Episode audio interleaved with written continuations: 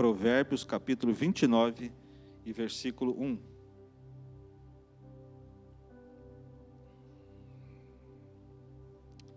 Que diz assim: está na versão da Almeida Revista e Atualizada. Aquele que, sendo muitas vezes repreendido, endurece a cerviz, será quebrantado de repente, sem que haja cura. Segura aí. Na nova versão internacional diz assim: quem insiste no erro, depois de muita repreensão, será destruído sem aviso e, e, e irremediavelmente.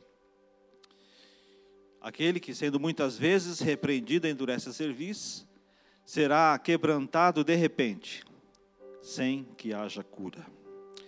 Gostaria que você curvasse sua cabeça mais uma vez, você fechasse seus olhos.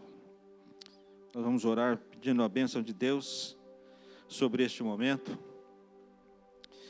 Pai amado, nós nesta hora queremos te agradecer, te agradecer por tudo aquilo que tu és, te agradecer, ó Deus, pelas tuas bênçãos, te agradecer, ó Pai, por Jesus Cristo, nosso Senhor, aquele que nos amou, aquele que se entregou na cruz em nosso lugar. Éramos nós, ó Pai, que deveríamos estar ali, mas o teu amor foi tão grande, a tua graça, ó Deus imensurável, a tua misericórdia, ó Pai, o teu amor, que nós não conseguimos compreender, mas aceitamos, Deus, aceitamos Jesus Cristo como o Senhor e Salvador das nossas vidas, aceitamos, ó Pai, o sacrifício que Ele fez na cruz do Calvário. Por isso, Deus, nessa noite nós estamos aqui para te bendizer, estamos aqui, Senhor, para te glorificar. Estamos aqui, Senhor, para, ó Deus, dizermos que Tu és o maior tesouro que nós encontramos. Nós não queremos perder esse tesouro. Ó Pai amado, nesta noite nos reveste com o Teu poder. Nos reveste, ó Pai, ó Deus, com a Tua graça. Nos dá, nos dá, Senhor, do Teu Espírito, Senhor, a porção necessária para que possamos entender a Tua palavra que possamos, ó Deus, Senhor, nos alimentar dela, desfrutar, Senhor, daquilo que tu tens para nós. Que ao sairmos daqui, Deus, nós possamos sair com a bênção que tu tens para nós. Que possamos sair transformados, que possamos sair renovados nesta noite. Assim, Deus, nós oramos e te agradecemos em nome de Jesus.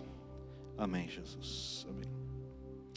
Estamos falando nesses últimos dias, se os irmãos né, percebem, estamos falando de como é, a gente pode vencer a pecaminosidade, de como nós podemos vencer o pecado que nos assedia, de como nós podemos vencer o pecado que bate à nossa porta, de como nós podemos é, vencer essa prática pecaminosa que tem solapado as bases de uma vida cristã saudável. Como nós podemos vencer isso? E quando pensamos nesse assunto, abre-se um leque bastante grande, um leque bastante vasto de temas que nós poderíamos explorar sobre ele.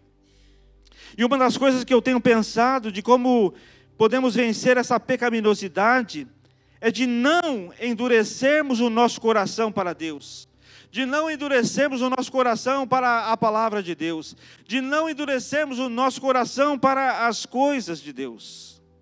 Certamente a dureza do coração é um problema muito grande. E quando pensamos em gente de coração duro, somos levados, a maioria de nós, né, a pensar em ateus declarados que ridicularizam a própria ideia de Deus. Sempre, quando se referem aos cristãos, as suas palavras são de um tom azedo, de um tom sarcástico. Eles se vangloriam por odiar a ideia de Deus. Quando nos deparamos com pessoas assim, pensamos: essas pessoas têm os corações mais duros deste mundo. Podemos pensar em toda a sorte de incrédulos que zombam do cristianismo, que blasfemam o nome de Deus. Nas redes sociais nós vemos isso. Todos os dias, quando nós entramos ali nas nossas redes sociais, nós é, vemos essas pessoas. Sempre que nos deparamos com pessoas assim, pensamos: os corações deles ficaram endurecidos por causa do pecado, os corações deles ficaram endurecidos por causa da incredulidade. Não há como alcançar essas pessoas. Talvez nós, quando pensamos nisso, pensamos das nações comunistas que durante décadas perseguiram os cristãos. Há exemplos de regimes comunistas que fecharam é, todas as igrejas locais e as transformaram em edifícios, em centros de treinamento para o comunismo.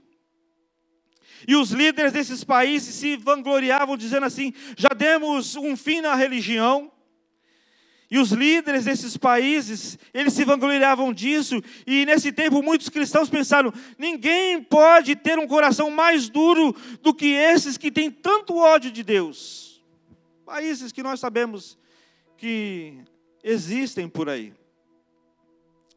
Poderíamos acrescentar muito mais, descrevendo toda a sorte de escarnecedores, de zombadores, de blasfemadores, aqueles que rejeitam a Cristo. E cada um desses pode, com certeza, com acerto, ser descrito como pessoas de coração duro. Mas se você quer descobrir os corações, amados, mais duros, mais duros de todos, aqueles que o Senhor mais despreza, preste atenção, no que eu vou dizer, porque talvez aquilo que eu vá dizer para você pode deixar você assim, é, em choque. Pode deixar você em choque aquilo que eu vou dizer. No entanto, é uma coisa que eu particularmente creio: que os corações mais duros deste mundo não estão entre os ímpios. Pasmem, eu acredito, particularmente, que os corações mais duros deste mundo estão no meio do povo de Deus. Quer encontrar um coração muito duro? Você quer encontrar uma pessoa de coração muito duro? Procure-os na casa de Deus. Os corações mais duros são sempre encontrados no meio desse povo. Porque, amados, a palavra que nós lemos ali no hebraico, a palavra repreendido, por isso que eu quis usar o, o texto da Almeida atualizada, a palavra ali hebraica para repreendido, naquele versículo, refere-se ao ensino corretivo, refere-se à censura, refere-se à correção de algum erro. E a expressão sem que haja cura significa sem qualquer possibilidade de libertação, isso é, sem volta, sem retorno. E este versículo primeiro nos diz que a dureza do coração vem com o resultado de rejeitar repetidas advertências, de pôr de lado todos os argumentos da verdade.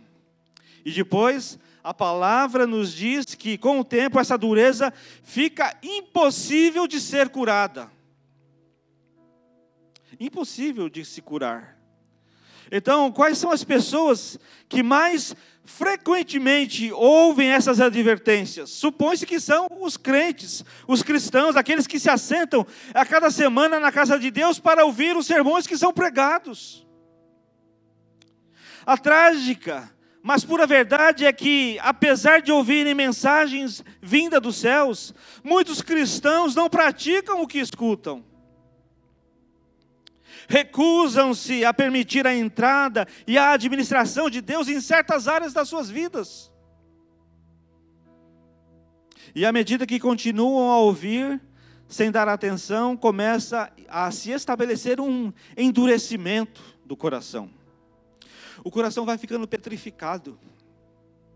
Por fim, eles são quebrados sem a esperança de que sejam curados. Diz a palavra de Deus. E por contraste a isso, há muitos incrédulos, muitos perversos, muitos imorais, cuja a doença do coração deles já foi curada. A princípio, eles amaldiçoavam a Cristo, eles cerravam os punhos com raiva diante das coisas de Deus, diante da face de Deus. Quando, porém, ouviram o Evangelho e quando sentiram a pura e amável repreensão do Espírito Santo, seus corações amoleceram arrependeram-se e voltaram-se para Jesus com a dureza do coração curada. Agora você pode dizer: Ah, pastor José Roberto, você está dizendo que o pervertido, endurecido pelo pecado, ele tem a esperança de ser curado de sua insensibilidade com as coisas de Deus, mas um cristão endurecido pelo pecado não tem essa esperança. Como pode ser isso? A diferença é que aquele referido homem perverso não tinha ouvido antes a palavra de Deus, a mensagem da repreensão, e quando ele ouviu, ele não endureceu o seu coração continuamente para aquela mensagem. Mas aquele cristão, este sim, muitas vezes endurece o seu coração quando ouve uma mensagem de repreensão para a sua vida. Quantas vezes isso não aconteceu conosco? Quantas vezes nós endurecemos o nosso coração quando ouvimos uma palavra, uma palavra que fala conosco diretamente a nós, aponta os nossos erros, mas a gente fica é, com aquele coração endurecido, aquele, aquele coração petrificado. Há vidas corruptas, tantos exemplos de pessoas como essas, que eram pervertidas, corruptas, blasfemadoras, pessoas anticristãs, mas que ouviram a mensagem da repreensão e foram quebrantadas pelo poder da palavra de Deus. A dureza do coração dela, dessas pessoas, teve uma cura. E conta-se a mesma coisa quanto a muita gente que viveu durante anos sob domínios de governos comunistas, por exemplo, e que depois que essas coisas foram quebradas, eles correram para o Senhor, eles foram quebrantados, eles foram curados da sua incredulidade, das coisas contrárias a Deus. Todos tinham ali sofrido lavagem cerebral contra a religião, mas depois de ouvir a santa palavra de Deus, eles amoleceram o coração. Ouviram a repreensão do Senhor e aceitaram e tiveram um coração é, que estava endurecido, se tornando mole, se tornando um coração humano, um coração é, que pode ouvir a palavra de Deus. Creiam, meus irmãos, os corações mais duros, os corações mais duros do tipo incurável, sempre foram encontrados ao alcance da pregação, da voz da pregação ungida do Espírito Santo. Eles, essas pessoas, sempre são encontradas onde uma palavra é pregada do púlpito e rejeitada nos bancos. Então você pode perguntar: o que é exatamente então um coração duro? Ah, mas um coração duro é aquele que está determinado a recusar a obediência à palavra de Deus. Um coração duro é isso, irmãos. É a pessoa estar determinada a recusar se recusar-se a obedecer à palavra de Deus. Um coração que ficou impossível de se tocar, que ficou imune às convicções e advertências do Espírito Santo. Coração duro, amados, é um coração inacessível. Coração duro, Deus não tem acesso. Endurecer o coração não é apenas voltar-se contra Deus, ou rejeitar a Cristo, ou recusar-se ir à igreja. O fato é que o nosso coração pode ficar endurecido, mesmo se nós estivermos na igreja, sempre que as portas da igreja estiverem abertas. Mas a verdade é que se nós ignorarmos sistematicamente as advertências da palavra de Deus, nosso coração ficará tão duro que já não haverá mais cura para ele. Então nós temos aqui um prumo. Vamos ser medidos por esse prumo. Vamos ser medidos por ele.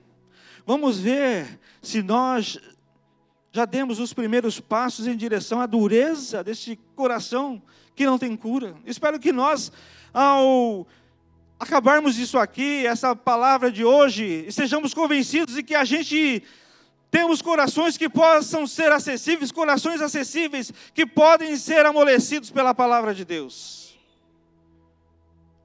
Mas vamos medir, vamos colocar um prumo.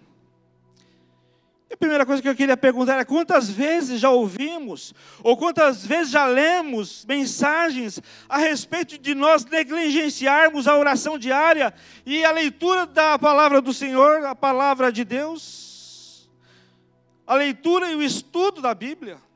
Quantas vezes já ouvimos mensagens, quantas vezes já lemos sobre isso, do perigo de nós negligenciarmos a oração diária, a leitura diária da palavra de Deus.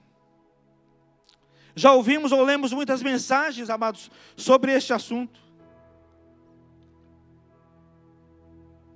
Somos, amados, sabedores que tempos difíceis estão para cair sobre a nossa sociedade.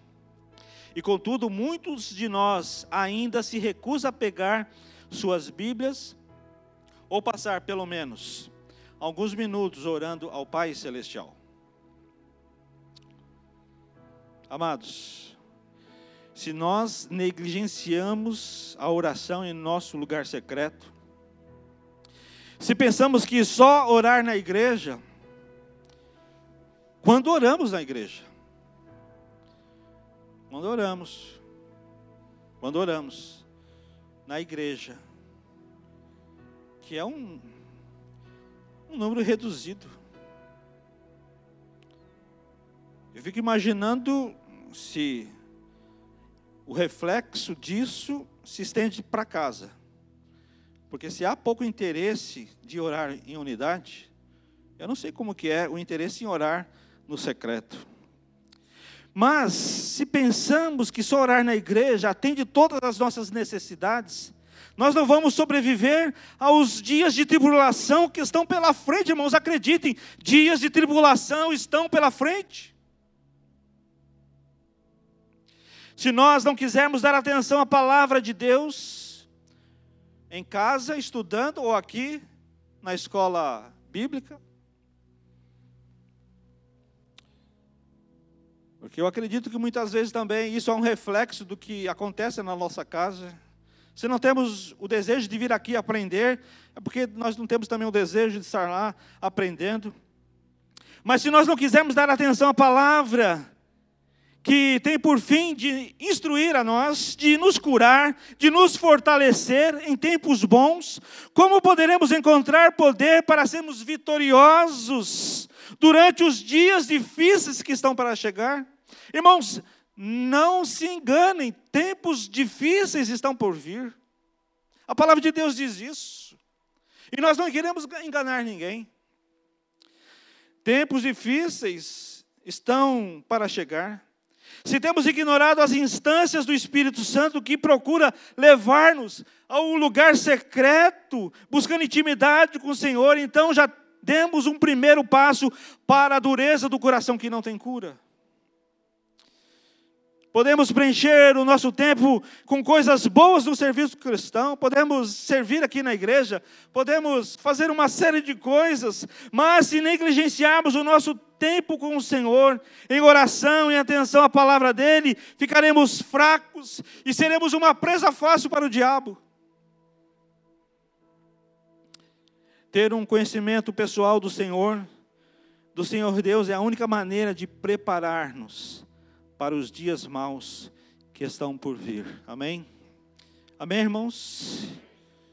Ter um conhecimento pessoal do Senhor é a única maneira de nós nos prepararmos para os dias maus que virão. A segunda coisa é quantas vezes fomos advertidos sobre as terríveis consequências da maledicência? Ah, isso é um negócio terrível no nosso meio. Quase todos os dias eu escuto alguma coisa nesse sentido, irmãos. A maledicência, ou a fofoca, a murmuração, elas tiveram um, curto, um custo muito alto para Israel. Vez após vez, os israelitas foram advertidos sobre os perigos deste pecado. Mas eles persistiram em desobedecer ao Senhor, e isso lhes trouxe uma vida inteira de miséria no deserto infestado por serpentes. Porque não observaram a palavra de Deus, que falava sobre a maledicência. Agora, façamos uma nova pergunta. Eu gostaria que você não respondesse, é claro, para nós, não respondesse aí para o seu irmão que está do teu lado, mas você respondesse para si mesmo, fazendo uma análise honesta e sincera da sua vida. Você disse alguma coisa contra um irmão ou irmã durante esses últimos dias? Alguma coisa que não precisava e não deveria ser dita, mas você falou? Ou você escutou alguma fofoca sobre alguma pessoa? Porque a fofoca só existe se você deixar que a outra pessoa fale. Se você corta, não existe mais. A maledicência se, se encerra. Você escutou alguma fofoca sobre alguma pessoa? Você deixou que uma semente de dúvida sobre essa pessoa fosse plantada na sua alma? E muitas vezes, quando alguém fala alguma coisa para mim, eu falei: calma, espera um pouquinho, não é bem assim. Não é bem assim. Muitas vezes nós somos envenenados, irmãos, pelas coisas que as pessoas dizem de outros. Maledicência, fofoca. Você tem permitido que essas coisas sejam plantadas na sua alma? Se você respondeu sim para uma dessas perguntas, então nós perguntamos: como podemos continuar a fofoca, a maledicência, à luz de todas as advertências que nós temos recebido? A única resposta para essa pergunta, infelizmente, é que já começamos a descer ladeira abaixo, em direção à dureza do coração. A terceira coisa, quantas advertências você tem ouvido quanto a acalentar um pecado secreto, um pecado ali escondido? Que dizer quanto aquele pecado que está atacando habitualmente, aquele sobre o qual o Espírito Santo de Deus tem nos falado continuamente? Existe um perigo enorme de nós ficarmos paquerando, de nós ficarmos flertando com aquele pecado de estimação. É verdade, existem pecados de estimação, a gente fica paquerando aquele pecado, a gente fica flertando com aquele pecado, aquele pecadinho de estimação, que às vezes a gente acha que não tem problema nenhum, que é só um pecadinho, que é uma coisa que eu consigo dominar. Muito se tem pregado contra o pecado. Eu tenho dito isso aqui, eu tenho falado isso, eu vou continuar falando sobre essas questões. Eu vou falar reiteradas vezes sobre este assunto, porque eu acho que é uma coisa que nós precisamos aprender, que nós precisamos saber, que nós precisamos evitar. É sobre o pecado, o pecado que bate à nossa porta, o pecado que nos ronda, o pecado que vem na nossa mente, o pecado que vem no nosso coração, o pecado que vai lá no útero é, da, nossa, da nossa cobiça, e gera o pecado, como o Tiago fala. Eu tenho falado sobre esse assunto, eu vou continuar falando é, quando o Senhor me tocar para esse assunto. Muito também se tem falado de que o Senhor nos reveste com um poder vitorioso, amém, irmãos? Que o Espírito Santo põe um desejo em nosso coração para que nós possamos agir corretamente, isso é verdade, nós temos falado isso também. Mas muitos cristãos têm assentado-se nos bancos da igreja, têm ouvido, têm ouvido e ficado incuravelmente endurecido quando ele escuta a palavra de Deus. Ele fica ali, ouvindo, mas não sendo transformado. E quem ousar ficar sentado diante de uma afável repreensão, semana após semana, e ainda continuar na prática daquilo que não é correto, e não deixar que a convicção caia fundo no seu interior, é alguém que está a precipitar-se a ladeira abaixo, em direção à dureza do coração. Quem fica ouvindo todas as vezes, semana após semana, uma palavra de repreensão, não do pastor, mas uma palavra de repreensão da palavra de Deus, e fala: esse negócio está errado. Essa prática sua está errada. Esse comportamento seu não é aceitável. Esse pensamento não é de Deus. E a pessoa fica recebendo reiteradas vezes e não muda. Como diz lá um amigo meu, já pegou a estrada norte. Estrada norte é aquela que a gente fala assim, é aquela que não tem retorno. Pegou ela já era. Podemos, amados, sinceramente acreditar que aceitamos um sermão simplesmente porque o escutamos, porque pensamos sobre ele, porque conversamos com ele no retorno para a nossa casa, ou mesmo quando chegamos em casa no domingo e ficamos falando, ou quando nós compartilhamos um encontro da nossa célula. Podemos, porém, fazer tudo isso e ainda ser um mero ouvinte e não um praticante da palavra de Deus. Nós podemos ouvir, nós podemos compartilhar, mas aquilo não transforma a nossa vida, amados, nós somos apenas pessoas que ouvem e que não praticam a palavra de Deus. E os filhos de Israel gostavam de ouvir a pregação poderosa de Ezequiel, mas eles nunca obedeceram. Lá em Ezequiel 33, 31 e 32.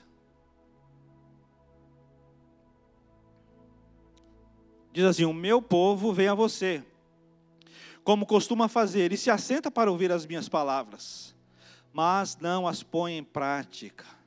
Com a boca eles expressam devoção, mas com o coração deles, mas o coração deles está ávido de ganhos injustos. De fato, para eles você não é nada, mais que um cantor que entoa cânticos de amor com uma bela voz e que sabe tocar um instrumento pois eles ouvem as suas palavras, mas não as põem em prática. O livro de Hebreus nos dá uma advertência solene também, Hebreus 3, 7 e 8. Assim como diz o Espírito Santo, hoje, se vocês ouvirem a sua voz, não endureça o coração, amados? Amém, irmãos? Amém? Hoje, se vocês ouvirem a sua voz, não endureça o coração, como na rebelião, durante o tempo da provação no deserto. E também o versículo 16. Quem foram os que ouviram e se rebelaram? Não foram todos os que Moisés tirou do Egito? Esses textos, amados, mostram claramente que a dureza não está ligada ao ateísmo, não está ligada ao comunismo, não está ligada a outros ismos mas antes a atitude de ouvir e não praticar a palavra de Deus. Quer encontrar um coração duro? Você vai encontrar naqueles que ouvem e não praticam a palavra de Deus. Há muitas pessoas boas, ternas, gentis, bacanas, mas que ainda assim estão correndo o perigo de ficar com este coração duro. Irmãos, há dois tipos de conversão Há uma conversão que leva à cura e à libertação de todos os pecados, mas também há uma conversão que conduz à dureza e que conduz à cegueira. Veja um exemplo: Israel, de bom grado, escutou a poderosa pregação do profeta Isaías, porém continuamente justificava os seus próprios pecados, chamando o mal de bem e o bem de mal. Então, Deus assim instruiu lá em Isaías 6, 9 e 10. Ele disse: Vá e diga a este povo: estejam sempre ouvindo, mas nunca entendam. Estejam sempre vendo, mas e jamais percebam.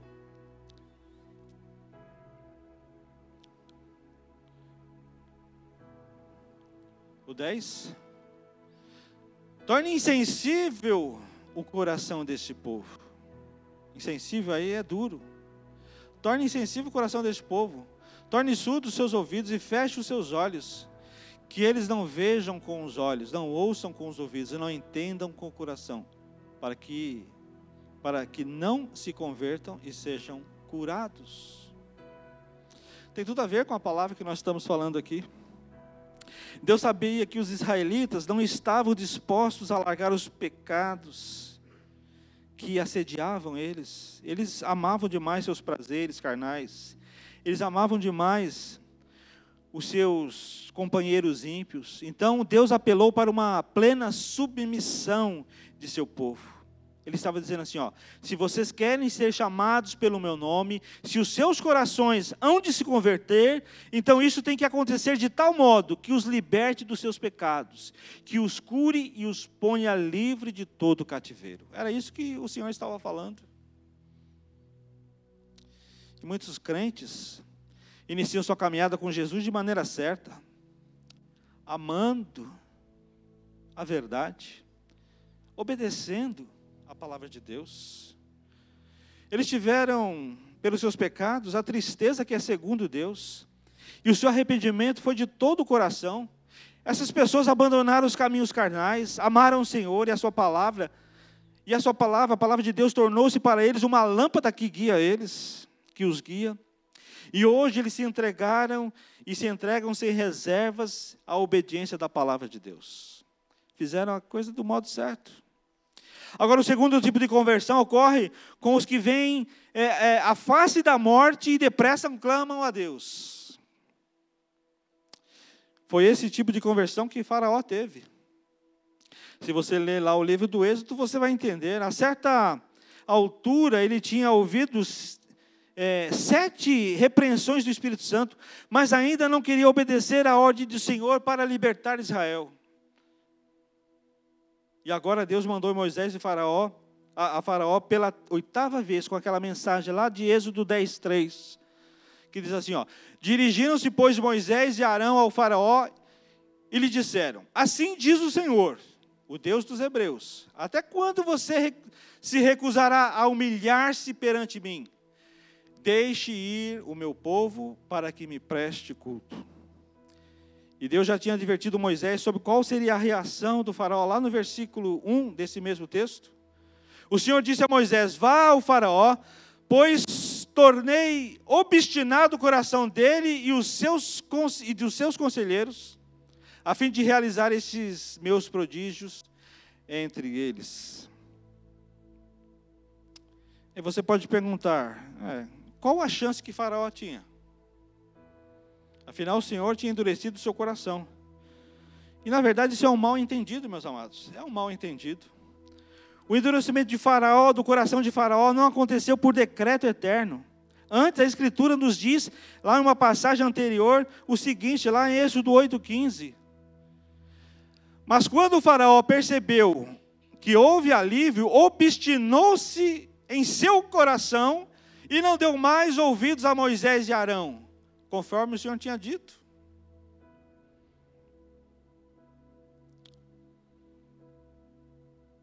Cada vez que Faraó se recusava a obedecer à ordem dada pelo Senhor, Deus visitava o Egito com uma praga severa. E cada vez Faraó clamava: Está bem, Senhor, eu faço o que o Senhor quiser, só me tira desta calamidade. E cada vez, porém, que havia um livramento, ele sempre voltava atrás na sua rebelião. A Bíblia diz a mesma coisa sobre os pais lá de Israel, em Neemias, capítulo 9, 16 e 17. Diz assim: ó, Mas os nossos antepassados tornaram-se arrogantes e obstinados, e não obedeceram aos teus mandamentos. Eles se recusaram a ouvir-te e esqueceram-se dos milagres que realizaste entre eles. Tornaram-se obstinados e, na sua rebeldia, acolheram um líder a fim de voltarem à sua escravidão.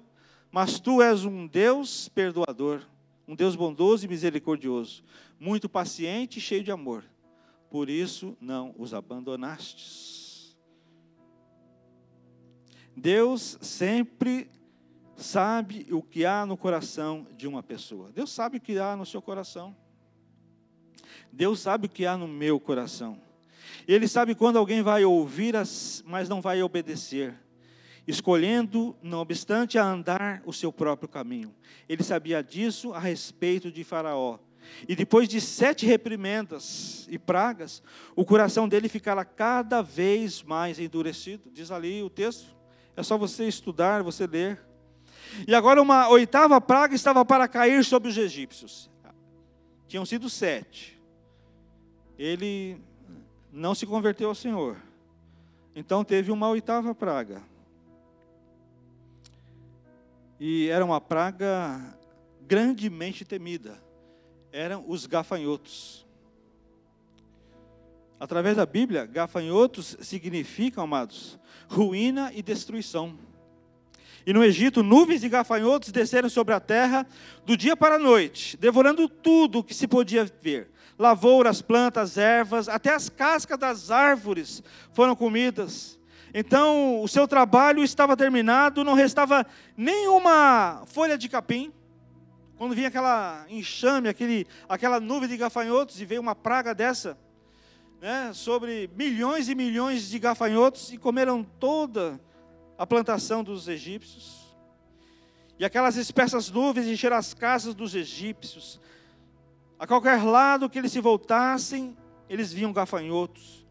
Em poucos dias, o Egito estava numa destruição total. E nesse ponto, uma palavra, uma pequena palavra, mas muito importante aparece na Escritura. É a palavra então, lá em Êxodo 10, 16. Então Faraó mandou apressadamente chamar Moisés e Arão e lhes disse: Pequei contra o Senhor vosso Deus e contra vós. Então, Faraó confessou seu pecado, admitindo o seu mau procedimento. Amados, parecia que o seu arrependimento era verdadeiro, parecia que o seu arrependimento era pleno, parecia que o arrependimento de Faraó era completo. Mas qual era a motivação para ele se arrepender? Pergunto eu. A Escritura deixa isso bem claro nas próprias palavras de Faraó no versículo 17.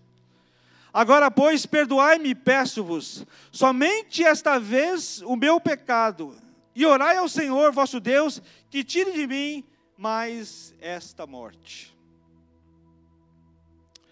Faraó estava dizendo: é verdade, eu pequei, eu sinto muito, eu estou em apuros, eu preciso me desafogar já foram muitas pragas, eu e o Egito está totalmente destruído. Faraó viu que estava a ponto de perder tudo, então arrependeu-se na esperança de que Deus o livraria da confusão em que ele havia se metido. Tudo, amados, o que Faraó queria era sair do aperto. Não se engane, tudo o que ele queria era sair do aperto. Meu querido, Deixa eu dizer uma coisa para você.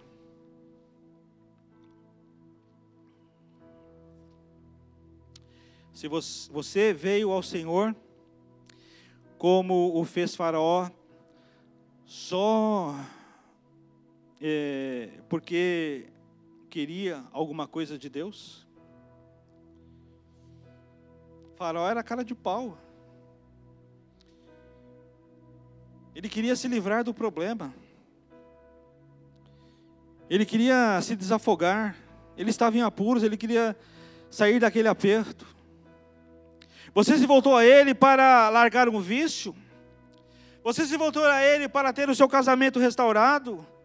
Para se livrar de um aperto financeiro? Você disse a si mesmo: se eu vier a Jesus, Ele pode fazer as coisas funcionarem?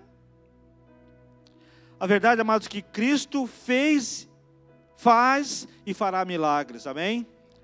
Deus pode fazer e Deus certamente fará milagres. Ele vai fazer o impossível na minha vida, Ele vai fazer o impossível na sua vida, eu creio. Em nome de Jesus, Ele pode fazer. Mas se somente, se você somente vem a Ele para obter dele alguma coisa, obter alguma, uma, alguma coisa da parte dele, pura e simplesmente, se somente para se livrar de seus problemas, se você vai a Jesus somente para obter algum benefício, você nunca vai crescer um milímetro na sua vida cristã, não vai crescer um milímetro, não vai progredir na sua maturidade, você vai ficar petrificado. Você vai ficar duro como uma pedra. Seu coração vai endurecer. Se você procura Deus por aquilo que Ele pode fazer na sua vida e não por aquilo que Deus é. Amados, volte seu pensamento ao tempo da sua conversão. ele ela aconteceu depois que algum gafanhoto havia destruído tudo na sua vida. De algum modo, sua saúde estava debilitada. Em um de seus filhos estava enfrentando problemas. Você estava sofrendo de alguma desolação, com a morte, a ruína rondando a sua vida. Amados, Deus tem um prazer em salvar pessoas que têm a vida em ruínas. Eu acredito nisso, amém? Deus tem esse poder. E Deus tem prazer em salvar pessoas assim. Quando tudo está perdido, Ele sempre está perto, Ele é fiel para nos amar, para nos libertar, para nos tirar das confusões, para nos tirar dos problemas, para nos tirar das enrascadas. Porém, ninguém pode ir a Jesus só para obter o alívio. Mas ele faz isso. Com certeza ele faz. Ele diz assim: Vinde a mim, todos vocês que estão sobrecarregados, e eu vos aliviarei, como nós cantamos aqui. Vinde a mim. Tem que ir a Ele por aquilo que Ele é. Temos que ir a Deus por aquilo que Deus é, por aquilo que Deus representa, pela salvação que Ele pode nos dar, pela santificação que Ele pode trazer a nós. Nós precisamos ir a Deus por tudo aquilo que Ele é, e não somente por aquilo que Ele pode dar. Tem que ir a Deus porque Ele é Deus. Tem que ir a Ele primeiramente não porque ele pode fazer, mas por aquilo que ele é, e não porque os gafanhotos destruíram tudo o que você tinha. Amados, corremos para Jesus porque ele merece a nossa vida. Corremos para Jesus porque ele merece a nossa adoração. Ele quer a nossa obediência. Corramos para Jesus porque Ele merece o nosso coração. Um coração não de pedra, não um coração endurecido, mas um coração amolecido, um coração de carne. Se temos negligenciado a palavra de Deus, se ainda estamos presos a um pecado que nos assedia, se estamos por demais endurecidos, se já fomos longe demais, ainda podemos receber o toque curador do Senhor, e o toque do curador do Senhor é para você nesta noite. Eu creio que Deus pode tocar no seu coração, pode curar você da dureza do seu coração. Apenas precisamos começar a invocar de verdade, irmãos, o Senhor hoje, no meio da nossa necessidade. Ele nos trará tempos de refrigério. Sempre que nós trouxermos a Ele um coração verdadeiramente obedecido, um coração verdadeiramente maleável, um coração verdadeiramente é, acessível, Precisamos dar a Deus o nosso coração para que Ele tenha acesso, para que Ele possa nos restaurar, para que Ele possa nos curar, porque se ao contrário disso nós fizermos, nosso coração vai se endurecer como uma pedra. Precisamos trazer um coração verdadeiramente arrependido.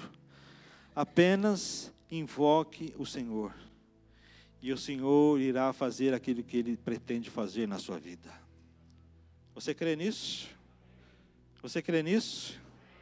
Então eu gostaria que você se colocasse de pé.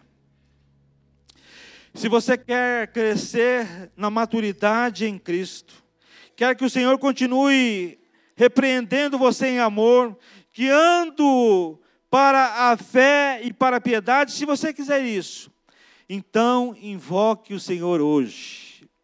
Pedir para o louvor vir aqui para cima. Invoque o Senhor hoje, invoque o Senhor agora, invoque o Senhor nesse instante. Pois um coração quebrantado e contrito vai mantê-lo no caminho que ele mesmo traçou para você. Eu gostaria que você fechasse os seus olhos. Eu gostaria que você curvasse a sua cabeça. Eu gostaria que você fizesse um momento de contrição. Um momento de renovação na presença de Deus. Que você venha pedir a Deus nesta hora que o seu coração possa ser um coração acessível. Fala, Deus, venha me curar. Deus venha tratar comigo. Deus venha transformar o meu coração. Ah, Deus, tem tantas coisas, Senhor, que eu preciso largar. Tem tantas coisas que eu preciso abandonar. Tem tantas coisas, oh Deus, que eu preciso expurgar da minha vida. Me ajuda, Deus. Me ajuda nesta hora, Senhor.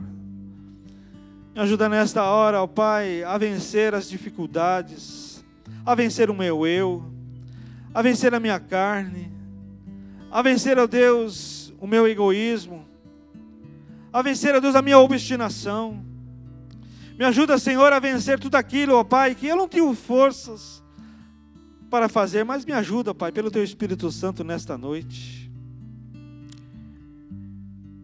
Ah, Deus, eu quero ouvir a Tua palavra e eu quero, Deus, quando ouvir a Tua palavra, eu quero, Senhor, me tornar uma pessoa maleável, uma pessoa acessível, uma pessoa, Deus, com um coração no qual o Senhor pode, ó Deus, trabalhar. Olha para mim, Deus, nesta hora. Olha para nós, Senhor, com teu olhar de graça, com teu olhar de misericórdia, Senhor. Me ajuda a vencer as dificuldades, me ajuda a vencer as barreiras, me ajuda a vencer a eu mesmo. Me ajuda a vencer a mim mesmo, Senhor. Muitas vezes, ó Pai, eu tenho perdido para mim mesmo. Eu tenho envergonhado, ó Pai, o teu nome. Ah, Deus, me cura nesta noite. Cura o meu coração. Cura a minha vida, Senhor. Cura a minha incredulidade. Cura a minha obstinação, Senhor. Cura, Deus, as minhas manias.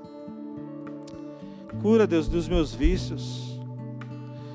Cura, meu Deus, da preguiça, do ócio, do cansaço. Cura, meu Deus, da indiferença. Cura, meu Deus, da frieza para a tua palavra. Cura, meu Deus, de quando eu ouvir uma palavra que venha me repreender, eu, Senhor, não fique obstinado em não obedecer. Eu quero obedecer a tua voz, eu quero obedecer a tua palavra, Senhor. Eu quero fazer o teu querer. Oh Deus, trabalha na minha vida, trabalha no nosso coração. Eu gostaria que você continuasse orando, que você continuasse pedindo a Deus, que você continuasse se consertando diante de Deus. Que você continuasse abrindo a sua vida para Deus, para que Ele tivesse acesso ao seu coração, para que Ele venha a remover tudo aquilo que precisa ser removido, tudo aquilo que precisa ser tirado, tudo aquilo que precisa ser estancado, tudo aquilo que precisa ser destruído, tudo aquilo que precisa ser incinerado, tudo aquilo que precisa ser queimado, expurgado. Ah, Deus, tu tens aqui o nosso coração. Em nome de Jesus, nós estamos profetizando nesta hora, Deus, que o nosso coração é um coração de carne, é um coração maleável, é um coração ensinável, é um coração acessível, acessível ao teu toque, o toque do teu Espírito Santo. Queremos declarar, Pai, que nós Jamais iremos, ó Pai, Senhor, refutar a tua palavra, a tua palavra que vem nos corrigir, a tua palavra, Senhor, que vem, ah, Pai amado, transformar a nossa vida. Olha para os meus irmãos, olha para os teus filhos, Senhor, nesta noite. Olha para eles, ó Deus, com misericórdia, graça, com perdão, Senhor. Perdoa, Deus, a dureza do nosso coração. Pois assim, Deus, nós oramos nesta noite, em nome de Jesus.